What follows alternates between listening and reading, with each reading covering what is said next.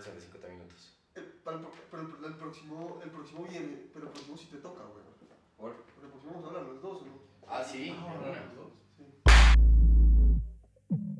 Ya sabemos que toca respirar antes.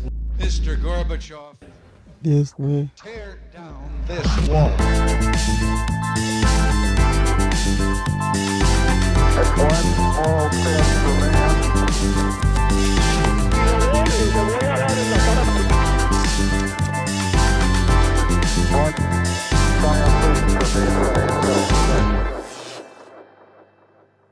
Hola, buenos días a todos y bienvenidos a un nuevo programa de Acá Parchando. Hoy nos damos el gusto de tener a Juan Manuel Jaramillo con nosotros, abogado de Derecho Deportivo y un amigo personal de la casa. ¿Qué dice Pulga?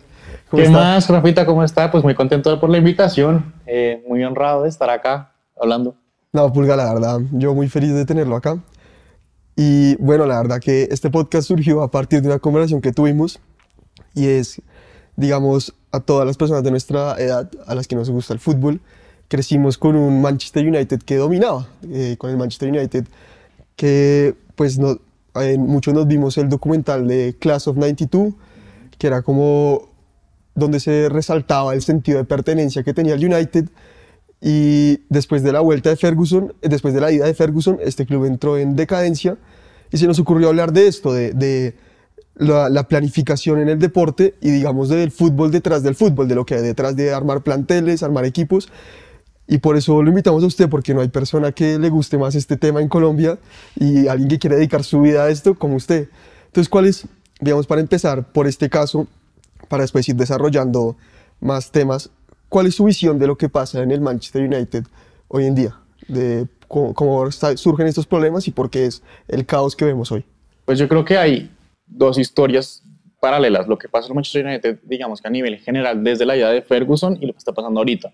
Y lo que pasa ahorita es la consecuencia de, de una estructura que se viene desmoronando desde que se fue Ferguson. Entonces Ferguson duró una cantidad de tiempo eh, y United se acostumbró a ser un equipo protagonista eh, a través de toda la estadía eh, de Ferguson. Y una vez se va Ferguson, el plan del United es conseguir el próximo técnico que digamos que tome ese batón y continúe como con ese legado de un técnico por mucho tiempo, un, digamos que una- un, un proyecto eh, a largo plazo, pero no funcionó, no funcionó y entonces se fue Mois, eh, reciclaron técnicos, pasó Mourinho, pasó Ten Hag, bueno, etcétera. Eh, y el United empezó a estar en un estado en el que no estaba acostumbrado, en donde no había una infraestructura sólida desde una cabeza, como, como puede ser el técnico, sobre todo un técnico tan importante y tan legendario como lo era Ferguson.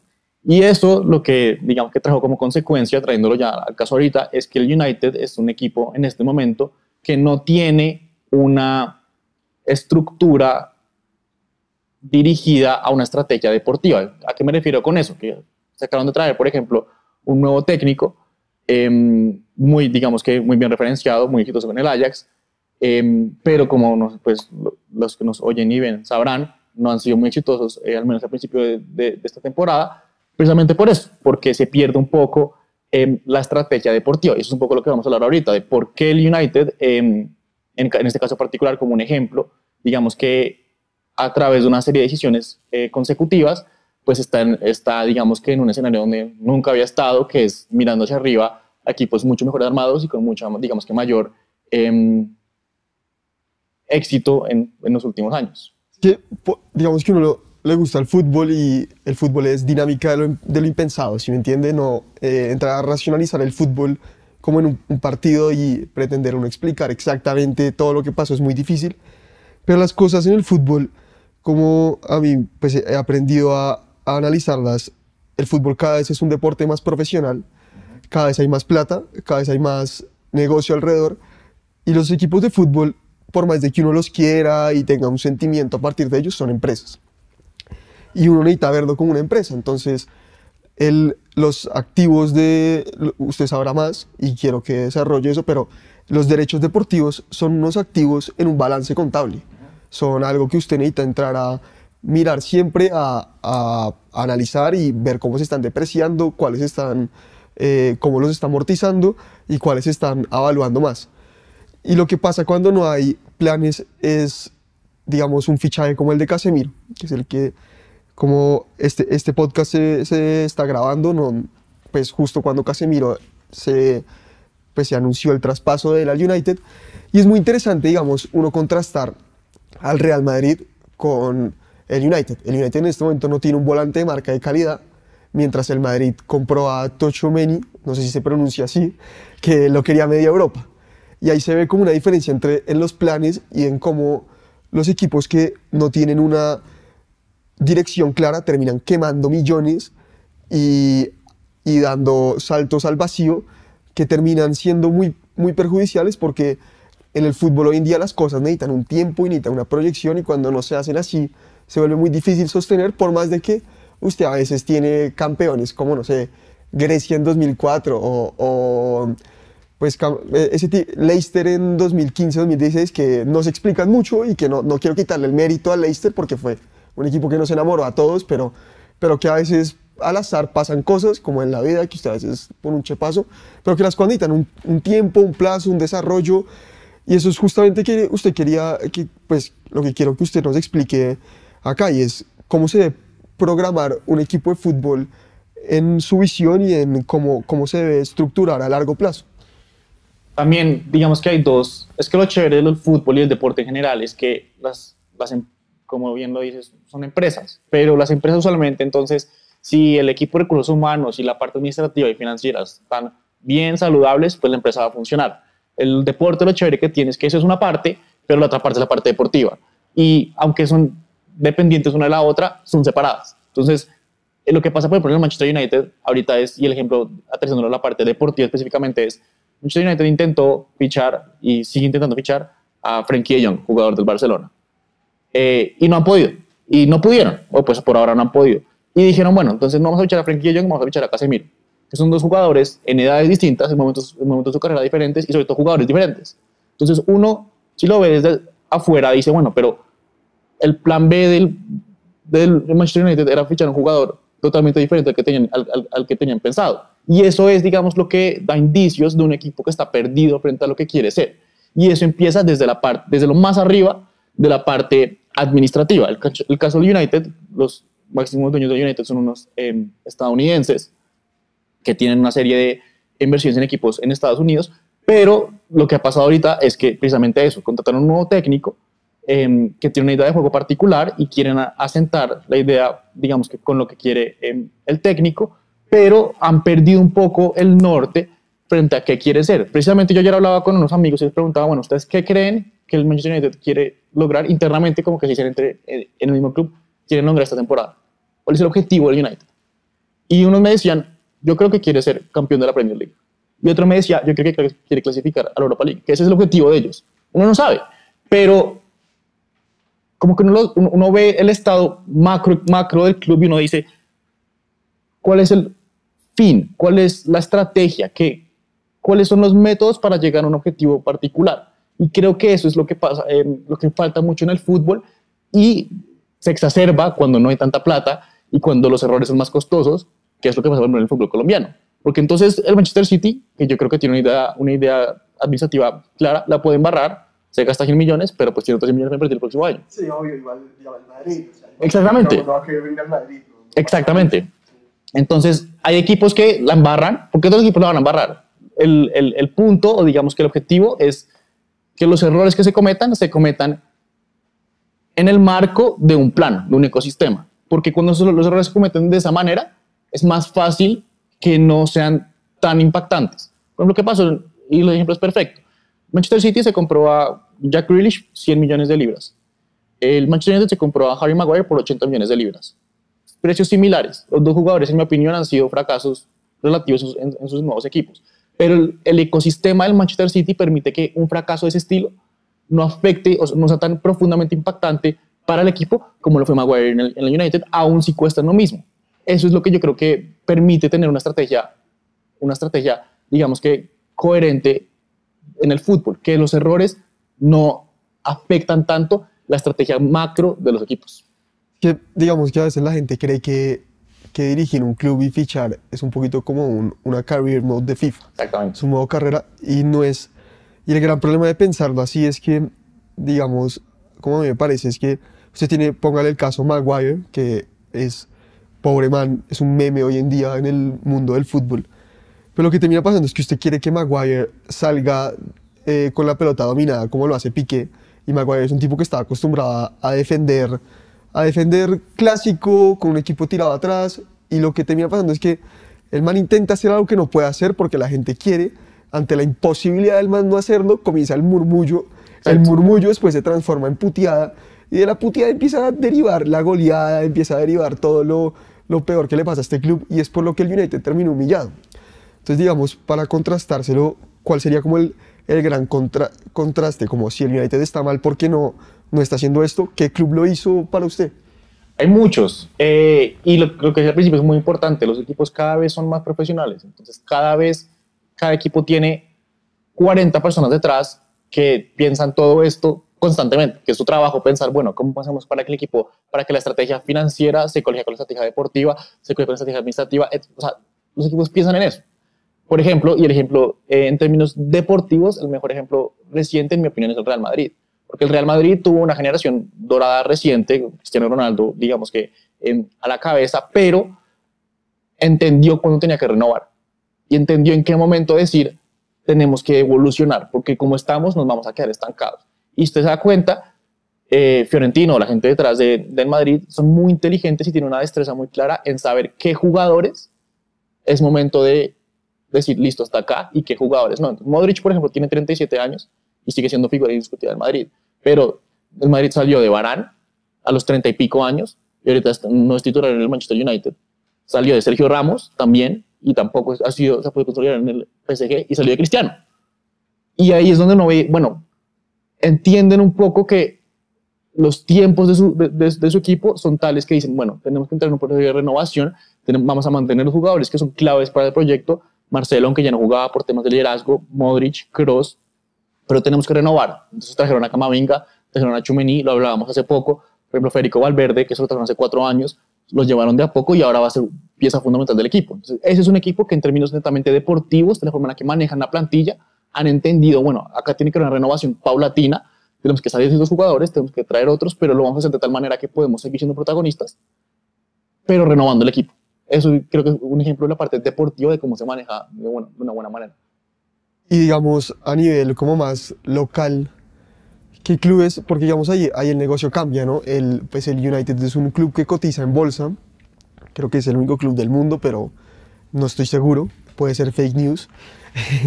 y el Madrid es una empresa multimillonaria, pues es el, creo que, o sea, los, estamos justamente hablando de, creo que el club con más hinchas en el mundo es el Madrid, segundo el United y el tercero Flamengo, creo que así es la cosa. A partir de ahora ya en términos como más terrenales, ¿qué clubes usted ve que dice, bueno, puede ganar, puede perder, pero las cosas no se hacen como tan a la deriva? Como qué casos a usted le parece que... En Colombia, es más, en Colombia netamente es más difícil por, por varias razones. Eh, primero porque Colombia es una liga de exportación. Entonces no importa eh, quién sean los jugadores en Colombia, si son buenos, el plan es venderlos. Entonces eso implica que la renovación de la plantilla y digamos que los cambios constantes son mucho más, digamos que em, normales en la liga colombiana, porque si el mejor jugador se va para afuera. Entonces, obviamente, los equipos están en constante estado de renovación, pero hay equipos que, a pesar de que es una liga para vender, han entendido, bueno, ¿cómo hago yo para competir a nivel local? Porque a nivel internacional, hoy en día, vamos a hablar después del tema de Brasil, sobre todo, pues digamos que las brechas entre una liga y otra se han eh, agigantado, pero a nivel nacional, bueno, ¿cómo hago para competir y mantener una, una, una nómina competitiva a nivel local, aún así vendiendo jugadores y digamos que apoyándome en, en la materia prima que tengo? El ejemplo, y no soy hincha, entonces, pero y me duele decirlo, Nacional es el equipo que mayor,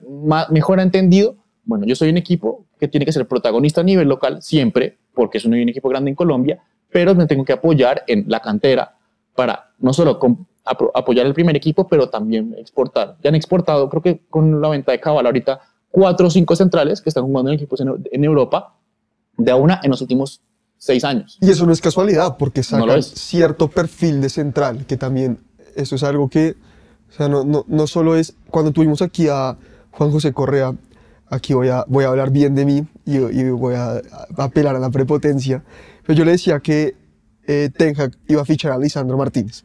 Lisandro Martínez ahorita se le complica en la Premier, la adaptación y eso, pero es que hoy en día el central tiene que, para, si usted va a ejecutar cierta manera de jugar, tiene que salir del fondo. Y digamos un tipo como Davinson Sánchez, que hoy en día no pasa pues tan, tan buen momento, pero en un momento fue muy, pues fue capitán del Ajax. Es un perfil de central que hoy en día la gente busca y que es comercial, ¿sí me entiendes? Sí, totalmente. Y es precisamente eso, es el balance entre, bueno, cómo hago para exportar, que siempre tiene, creo yo, siempre tiene que ser el norte de los equipos colombianos, cómo hago para vender jugadores y man- mantenerme así, digamos, fiscal y financieramente sano, pero simultáneamente competir. Eso, eso no pasa en los equipos top de Europa. O sea, al Real Madrid no le importa sacar jugadores de la cantera, no. El Real Madrid tiene que ganar la Champions todos los años. En, en- en el orden de prioridades, sacar jugadores es mucho más abajo que lo puede estar para Sí, porque los, los derechos televisivos del Madrid comparados a, a los derechos televisivos de Millonarios o Santa Fe o Nacional, pues son... Totalmente. No, es, es otro Es mundo. precisamente eso. Entonces, es entender el contexto en el que está cada equipo para ver, de acuerdo a ese contexto, cómo me comporto como institución. Entonces, en Colombia y en Latino- Latinoamérica, aunque Brasil, lo que digo, es un caso un poquito más eh, europiz- europeizado, si se quiere decir, en Latinoamérica, el norte tiene que ser exportar. Entonces, ¿cómo hago para exportar siendo un buen equipo? ¿Por qué Brasil es un caso tan, tan atípico hoy en día? O sea, porque hoy en día el, fut- el, el fútbol brasilero tiene, o sea, domina el fútbol sudamericano y que hace, o sea, a pesar de, digamos, que la economía de Brasil es mucho más grande, que hubo, qué cambio hubo en el fútbol brasilero que hace que hoy en día se permitan fichar a Arturo Vidal, que tengan jugadores de talla nivel internacional y, y en Colombia no, Yo, no creo, que, eso. yo creo que hay, hay, hay dos grandes razones. La primera es que hay, siempre ha existido una idea eh, que tiene unas raíces eh, en la verdad, y es que los jugadores de Latinoamérica que no juegan en Argentina o en Brasil, para irse a Europa, tienen que pasar por Argentina o por Brasil. Entonces Brasil siempre fue el puente para pasar de Colombia a Europa. Inclusive Carlitos Tevez era top en Boca y se fue a Corinthians. y Exactamente. ganó su primera plata grande en Corinthians. Y jugadores, digamos que a nivel eh, Colombia, Jerry Mina, por ejemplo, antes de pasar a Barcelona, pasó por Palmeiras. Entonces, siempre, o sea, siempre, siempre, siempre Brasil se ha posicionado como el puente para los jugadores de Latinoamérica para pasar a Europa. Entonces, se alimenta de todas las riquezas o de la mayoría de las riquezas de Latinoamérica para su liga, los, los forma y después los manda. Entonces, eso de ahí, digamos que ya lo pone en un escalafón más arriba que a las demás ligas en, en Latinoamérica, porque es la liga que recibe los jugadores la mayoría. Y además había una inversión, digamos que financiera, pues muy importante eh, en los años recientes que se, digamos que ha rendido frutos. Ustedes pueden ver eh, los cuadros de las cuartos y semifinales de la eh, Sudamericana Junior respectivamente y creo que el 80% son brasileños. Entonces había una inversión financiera que, que contribuye, el, también es cierto que el, el- la materia prima en Brasil, es, o sea, sacan jugadores debajo de las piedras. Y también la gente va al estadio, ¿no? Es una cultura, es la cultura más, digamos que Argentina y Brasil en niveles de pasión futbolera pues, están a otro nivel también que los- el resto de los, de los países en, en Latinoamérica. En Colombia tenemos un gran problema que la gente no va al estadio, ¿no? No, Que la gente no va al estadio. Hasta, el octo- hasta, hasta los cuadrangulares, la gente no... La gente no va al estadio por muchas razones. Eh, en términos deportivos, el, el producto, como lo llaman en Argentina, El producto.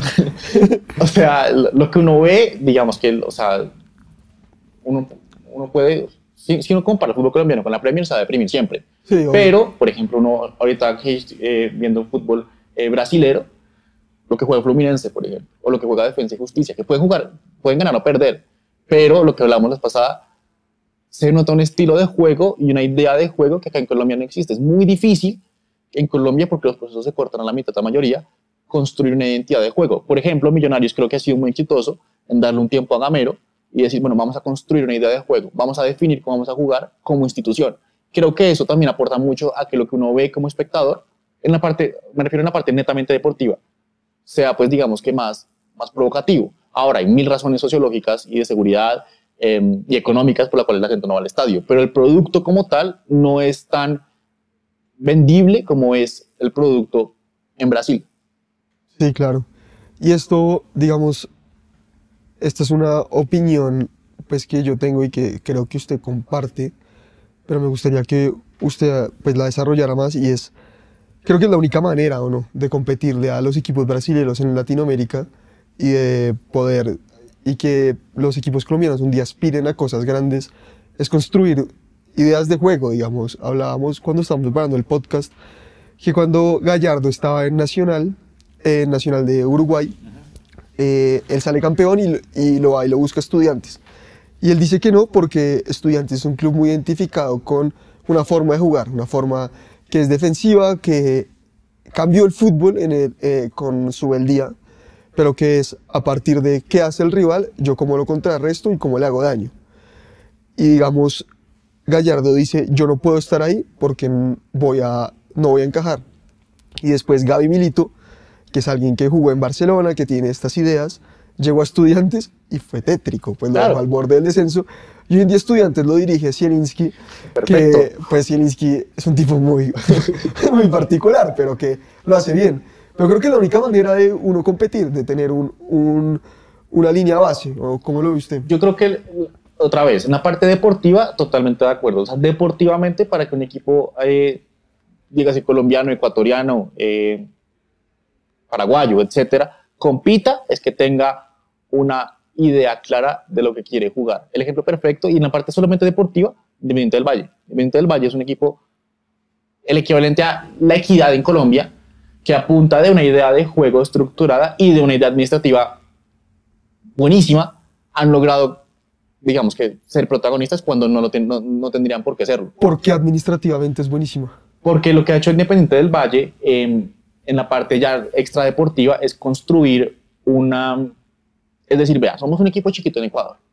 Sí, o sea, Ah, No nos vamos a traer a jugador, no podemos competir financieramente con Barcelona, no podemos competir o sea, con Barcelona, Ecuador, me refiero. sí, sí. Em, ¿cómo hacemos, Emelec, cómo hacemos para, para competir? Y hicieron una apuesta muy seria eh, por las divisiones inferiores. Y sacaron una camada de jugadores, Moisés Caicedo, por y que ejemplo, está en, en Brighton.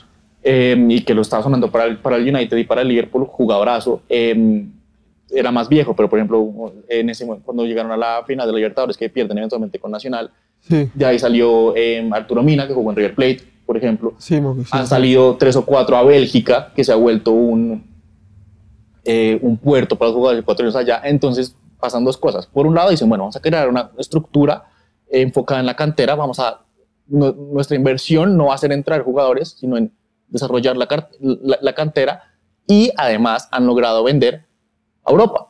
Entonces se saltaron el paso de Brasil y por mil razones eso alimenta la estructura del equipo, porque Brasil para bien o para mal sigue siendo, sigue siendo un latinoamericano y los pagos, lo digo por experiencia propia, los pagos a veces no entrar, a Ah, veces ok. se demoran. Sí, sí, sí. Em, la- el nivel de la Liga Brasil, por muy buena que sea, la intensidad, la forma en la que se entrena, em, la- el profesionalismo es diferente a como es si uno va a jugar, así sea Bélgica.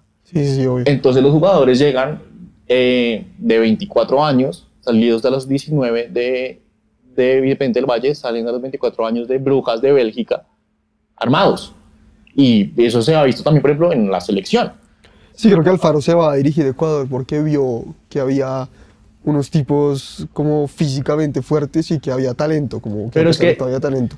El punto es ese, eso, eso no pasa porque sí, eso no pasa porque es que nació una camada y qué suerte. No, esto es consecuencia de un proyecto, digamos que liderado por Independiente del Valle, en mi opinión, en Ecuador, pero los demás equipos también han, en- se han pegado a ese tren, nace de un- es consecuencia de un proyecto, digamos que deliberado, de enfocarse en la cantera, de intentar trabajar otros, ot- otras em, técnicas de, em, de, de entrenamiento, tanto así que el grupo City, el- los dueños de Manchester City, compraron un, un equipo en Ecuador, porque dicen, aquí, digamos que la en que se está pensando el fútbol es tendiente a un éxito a, lar- a- más largo plazo. Hay, digamos que, más potencial de que sea exitoso por lo, que- por lo que estamos creando. Ahora, lo que decíamos al principio, puede que fracase, puede que el que salió a los 19 años de Independiente del Valle y se fue a jugar a Standard de Lieja no, no, no, no siendo bueno, pero la idea detrás y el contexto detrás, pues digamos que alimenta la posibilidad de que sean exitosos. Lo es que yo creo que en Colombia somos muy de pensar a corto plazo en todo, ¿sí me entiende? O sea, en Colombia nos encanta, pues tenemos un campeonato que está hecho para mentalidad a corto plazo. Y por eso, lo- por eso Teófilo Gutiérrez hasta hace unos pocos años lo dominaba. Porque Totalmente. pre- o sea, nuestro, nues- como yo siempre digo, que el torneo colombiano es el equivalente a cuando uno en el colegio le estaba yendo pésimo y el último mes veía ya la soga al cuello y decía, bueno, hay que estudiar ahora y, se- y usted se mete, ¿sí me entiende? Y entonces gana, usted gana cinco partidos al final, tiene chance de meterse porque suma 12 puntos, le tocaba sumar 27, o ¿Cuál? 28 y entonces no, no hay como ese, ese cimiento. Por ejemplo, hay, eh, en eso hay una tabla eh, que vi hace poco que dice cuánto fue el tiempo en el que llevaba dirigiendo el técnico del equipo que quedó campeón en Colombia. Y lo ponen como para los últimos como 10 campeonatos. Dos meses, tres meses, 25 días, creo que Dudamel du- entró, jugó cinco partidos y quedó campeón.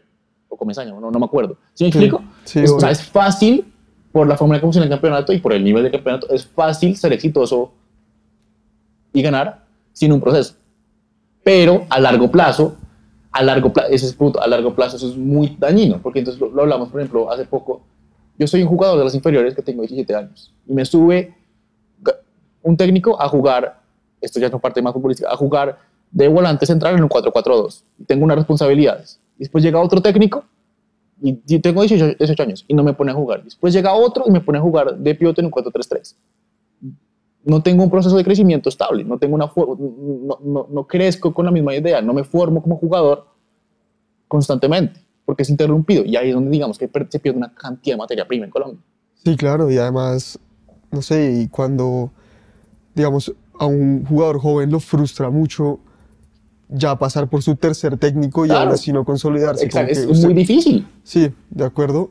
Y digamos, no sé cómo usted lo vea, pero creo que en, en, en Colombia lo hacemos mucho y lo hacen en clubes en Europa que, que están como intentando volver a meterse en cosas importantes, pero creo que en todos los deportes la clave para usted fundir financieramente a un club es fichar jugadores viejos y con contratos altos. Sí, lo que pasa es que ahí, lo que hablamos al principio, hay, y yo soy culpable de esto, digamos que un fetichismo de por Fútbol Manager y por FIFA de decir, solo contrato jugadores de 25 años para abajo, el resto no me sirve porque están viejos. Depende del contexto. Eh, Ok, Porque entonces, por ejemplo, hay casos en los que, pucha, tenemos un equipo joven, eh, necesitamos que venga el volante central que se las ha visto todas, que puede, que puede acompañar al, al, al, del, al del lado, que creemos que es nuestro futuro 5, que tiene 19 años. Depende del contexto. Lo que pasa, y volviendo al caso de Manchester United, es que Manchester United, pues habrá hinchas que digan lo contrario, pero yo creo que usted y yo estamos de acuerdo en que no basta para competir la Premier League este año, por ejemplo. Lo veo muy difícil, teniendo equipos mucho más eh, formados como pueden ser el City, el Liverpool, el Arsenal, inclusive el Tottenham, el Chelsea. Yo, yo no creo que están para competir, para competir así. Y se trajeron a un jugador para competir, allá, para competir Sí, ya. sí, o sea, ya. Casemiro es un jugador que tiene 30 años, se, gana, se va a ganar el, sueldo, el segundo sueldo más alto del, del equipo después de Cristiano. Es un jugador para competir en este instante. Y no están para competir en este instante. Ahí es donde volvemos al principio, cuál es la estrategia del club. Ok, y desde la parte administrativa, financiera y de proyecto deportivo, ¿cuál es su opinión del el verano del Barça? Porque el Barça hizo una cosa, que usted me corregirá que, que si estoy bien o mal, y es que vendió 25% de sus derechos deportivos, eh, derechos televisivos, Sí. que los derechos televisivos son una parte de ingreso fundamental para un club, porque es como lo que periodo, o sea, digamos, la Premier, uno ve la diferencia entre de derechos televisivos en la Premier a la liga y ve la diferencia de total. planteles en, en ambos, por- hay una correlación muy grande. Pues, por ejemplo, para poner un ejemplo, después voy a responder la pregunta. El Nottingham Forest, que es el recién ascendido ahorita de la Liga Inglesa, es el segundo equipo que más ha gastado plata en el mundo, después del Barça. Un equipo recién ascendido en la Liga Inglesa. Más gastó plata este. este ficha- en fichajes. No sabía. Entonces, volviendo a la pregunta, ¿qué hizo el Barça? El Barça tomó una decisión y dijo, yo voy a, como en el póker, voy a apostarlo todo. O sea, voy a hipotecar mi futuro por la convicción de que los próximos tres años voy a ganar la Liga y la Champions. Y dijeron, voy a vender mis derechos, vender mis derechos, voy a, o sea, todas las posibilidades de eh, ingreso, de ingreso de recursos, todas las voy a, eh, las- voy a exhaustar en los próximos cuatro años. Se trajeron jugadores Aubameyang, que fue, pues, fue un fracaso, veterano ya. Lewandowski también, tre- tre- 30 y Sí. pico. O sea, ¿sí me explico? Un- Una decisión consciente de, bueno, vamos a apostarlo todo por el ya. Eso es muy común en los deportes americanos, por razones diferentes que podemos entrar, eh, entrar ahorita. En el, en el fútbol, por la forma en la que funciona financieramente, no es tan común. Ver un equipo que dice, voy a hipotecar mi futuro y yo veo cómo respondo en tres años. Ojalá me gane la Champions y me, me la plata a la Champions, ojalá me gane la Liga, me entra la plata a la Liga y ojalá digamos que pueda ser sostenible financieramente. Pero el plan de Barcelona ahorita es decir, deportivamente voy a darlo todo a la espera de que me funcione porque si no voy a tener una crisis institucional de manera, en manera financiera nunca antes vista. Que por contratos altos. Claro, porque es, una- es un equipo que tiene contratos altos, que hipotecó su futuro, o sea, que no tiene otras fuentes de ingreso que le van a salir en el futuro, porque todas las, todas las acabó. Y digo, bueno, este, este es el momento donde, donde- voy a apostarlo. Dicen, ok, el, el Madrid está en periodo de transición, este es mi momento. O sea, verá cómo- veremos cómo funciona. Pero es que la porta que ganó las elecciones ahorita y volvió, y volvió al Barça, siempre le gusta estos golpes de impacto. Digamos, Sí. el tipo cuando ese club estaba mal, su, su movida fue fichar a Ronaldinho. Claro. Y, fue, y dicen que Ronaldinho estaba en el tren o en el vuelo, no sé, y no le dejaban ver el celular para, porque el United lo quería fichar. Entonces él mandaron, no un man, mandaron un man a ver a que Ronaldinho no prendiera el celular por todo el vuelo para que no dudara. Y llegó a Barcelona y fue icono cultural, alegría. Esa no me la sabía. ¿Y por qué los deportes americanos sí pasa, pues que a usted también le interesan mucho y a mí no tanto? Porque pasa que sí, la gente le apuesta todo a, a- o sea, como, como en la ruleta, todo al rojo. Porque nosotros, en los deportes americanos hay dos cosas que no hay en los deportes, en el fútbol. Eh, de una forma muy, muy, digamos que muy abreviada, en los deportes americanos están lo que se llaman las draft picks, que es, cada equipo tiene el derecho a escoger a jugadores usualmente universitarios para entrar a sus, para entrar a sus equipos. Es la forma de renovar. No siempre club. en el draft son eh, universitarios. No, por ejemplo, en el caso, en, el caso de- del básquetbol, uno puede escoger eh, a través del draft a jugadores que en Europa. Ah, ok. Igual pasa en el hockey. ¿Y, y nadie tiene derecho a ficharlos o qué? No, o sea, son, los derechos son del equipo que los escoge. ¿Y cómo entra al draft? O sea, ¿cómo, usted, cómo, o sea, usted cómo se hace elegir? Uno, o sea, uno, uno como un jugador dice, yo quiero entrar al draft Ah, ok. y entonces el, el equipo adquiere eh, sus derechos, sus derechos para jugar en, en, en, en Norteamérica. El béisbol es, es diferente porque el béisbol es eh, el deporte donde hay más personas. Entonces, eh, los- ahí, ahí sí los equipos pueden ir a comprar jugadores. En Latinoamérica, los jugadores, los, los jugadores eh, universitarios sí tienen que pasar por el draft. Pero entonces, lo que hacen muchos equipos es que dicen, bueno, yo digo, no voy a escoger jugadores importantes de la universidad por los próximos tres años. Voy a tradear, que se llama, o sea, voy a intercambiar mi futuro que a, a través de los draft picks por un jugador. Pero sí, creo que hay una cosa que yo sé, pero me corrija, pero para que el ejemplo quede más claro, y es que el que quedó de último en el Sí. draft elige primero, para que la liga se empareje. Totalmente. Eso pasa, eso es así, eh, en estricto sentido, es así en el fútbol americano. Eh, en los demás deportes y en el básquetbol sobre todo, es una lotería en donde para desincentivar que el equipo quiera ser malo para tener prim- la primera escogencia el próximo año, dicen, bueno, los primeros 10 equipos, los peores 10 equipos tienen chances relativamente parecidas de escoger al jugador en la primera elección. Pero entonces, precisamente, entonces los equipos dicen, los equipos dicen yo intercambio todos mis, todo mi futuro a través de los draft picks por recibir a un jugador que está listo para ganar ya. ¿Sí me explico? Sí. Y dicen, entonces va a pagar a ese jugador tal cantidad de plata em, en los próximos dos años para que venga mi equipo, quedemos campeones, y ya después me quedo sin futuro porque no tengo cómo recibir jugadores buenos de la, de- de la universidad, pero quedo campeón este año. Es más fácil en, el en los deportes americanos porque tienen, eh, o sea, la figura de los draft picks que facilita ese proceso y porque además tienen unas reglas financieras muchísimo más estrictas que en el que en, Ah, sí, porque hay topes salariales. Exactamente, entonces eso lo que, lo que logra es que no hay ningún, ningún equipo se va a quebrar. Eso no pasa. fútbol, en el fútbol se funden, o sea, Eso es lo que yo digo en Barcelona. O sea, el Barcelona se puede, puede decir, no tengo cómo pagarle a mis jugadores. pues es el triste caso independiente. Claro, y, Que- y en Colombia hay Sí. 10.000 casos. Eso no pasa en el fútbol americano, entonces por eso es que es más fácil apostarlo todo. Porque yo le apuesto todo y deportivamente puede que fracase a los tres años. Pero financieramente en cuanto a la institución, no, no me voy a destruir por hacer esto. En cambio, en el fútbol, sí. O sea, en el fútbol la parte deportiva puede ser la causal de que la institución o la empresa fracase. Sí, es como un juego, o sea, como, bueno. Y Pulga, si usted le dieran un club para dirigir, póngale X y tiene, tiene recursos, pues, moderados, ¿quién es su técnico para dirigir? O sea, ¿cuál es, cuál es su visión de club? O sea, ¿cuál- ¿quién es su técnico para dirigir este club y por qué? ¿Cuál se- ¿Quién sería? Depende ¿O quién le gusta? del país. Exactamente, ok. Bueno, y digamos para la Premier, que es, el el- la Premier gusta, o sea, yo no soy hincha de ningún equipo de la Premier, pero se volvió lo que todos vemos porque Sí. el producto es muy bueno, entonces es, es lo que eh, opinar es, se volvió lenguaje universal, pues como de la, en la Premier. Si usted tiene que competir en la Premier, lo nombran director deportivo, ¿a quién se trae para hacer un proyecto? ¿Qui- ¿Quién es el técnico que usted en este momento le gusta para hacer un proyecto? La responde la pregunta, pero no con un nombre, sino que para que vean un poco lo, lo que a mí me apasiona. Esa decisión que uno tiene que pensar, bueno, ¿cuántos años tiene el técnico? ¿Está acá para los próximos 10 años? ¿O se va a retirar en los próximos 5 años? Bueno, ¿qué posibilidad, hay, Ancelotti, Ancelotti no puede ser. ¿qué posibilidad hay de que el técnico quiera irse a otro equipo?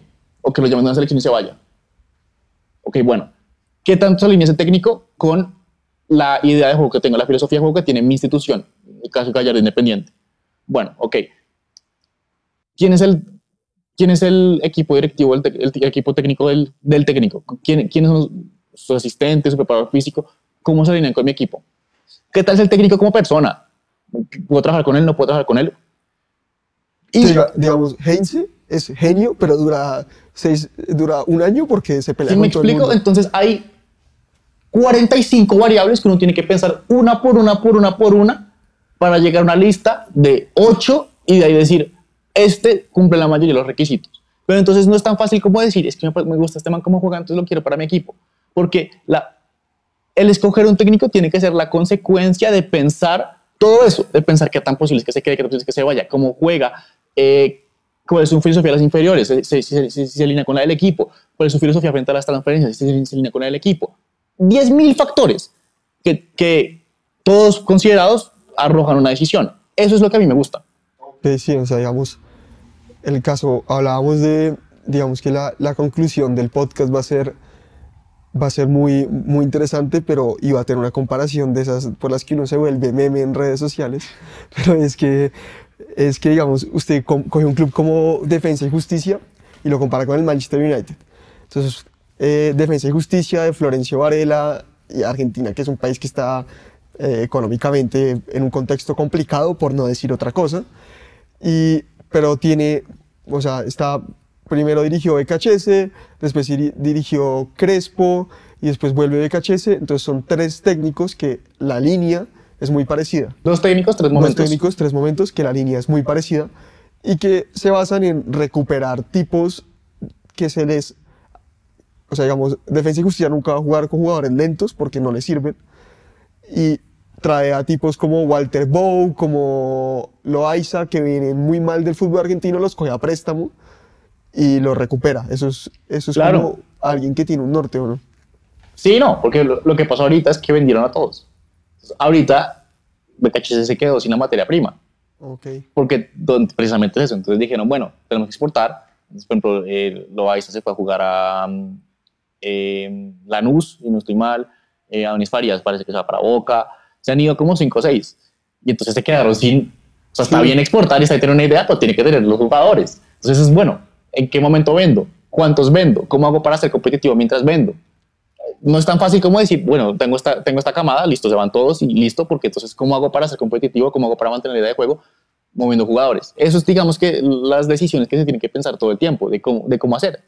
En el, en el documental de, de The Last Dance, que se lo recomiendo a todo el mundo por todo lo que tiene, es demasiado. Buenísimo. Es una obra de arte.